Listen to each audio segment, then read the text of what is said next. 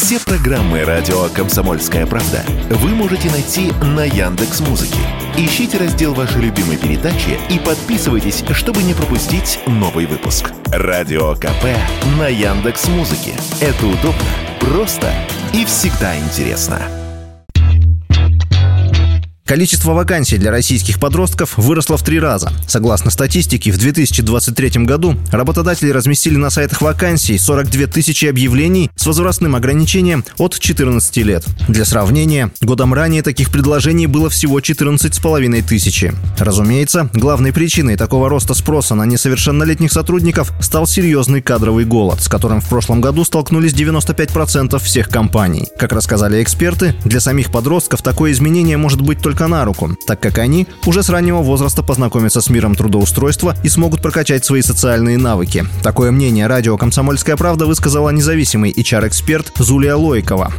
Я считаю, что здесь есть плюсы то, что у подростков расширяется возможность найти подработку, понимать, например, как зарабатывать деньги, примерить на себя какие-то профессии, отрасли, сферы. Это прекрасно. Поскольку текущие наши подростки не очень много времени проводят в телефоне, и вот возможность как раз-таки общаться, взаимодействовать вживую с человеком, уметь договариваться, уметь сдерживать какие-то там слова, например, пообещал прийти вовремя. Это вот возможность попробовать себя в работе.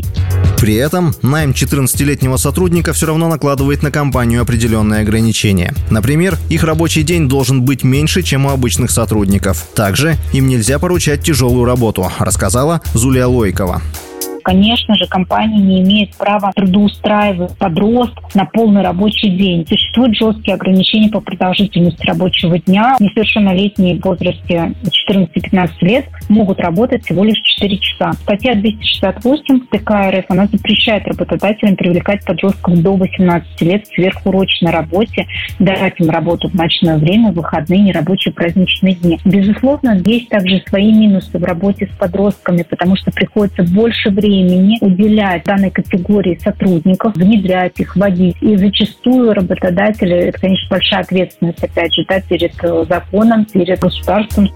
При этом зарплаты для молодых сотрудников колеблются в зависимости от отрасли. Так, например, московский подросток может устроиться пешим курьером. Прогулки на свежем воздухе и доставка документов могут принести ему около 65 тысяч рублей в месяц. Оператор колл-центра может получать 50 тысяч. А вот сотрудник на выдачу заказов за работу по 4 часа в день может получать 82 тысячи рублей. У самих же подростков самыми популярными сферами работы являются сотрудник IT и контент-мейкер, рассказала Зулия Лойкова.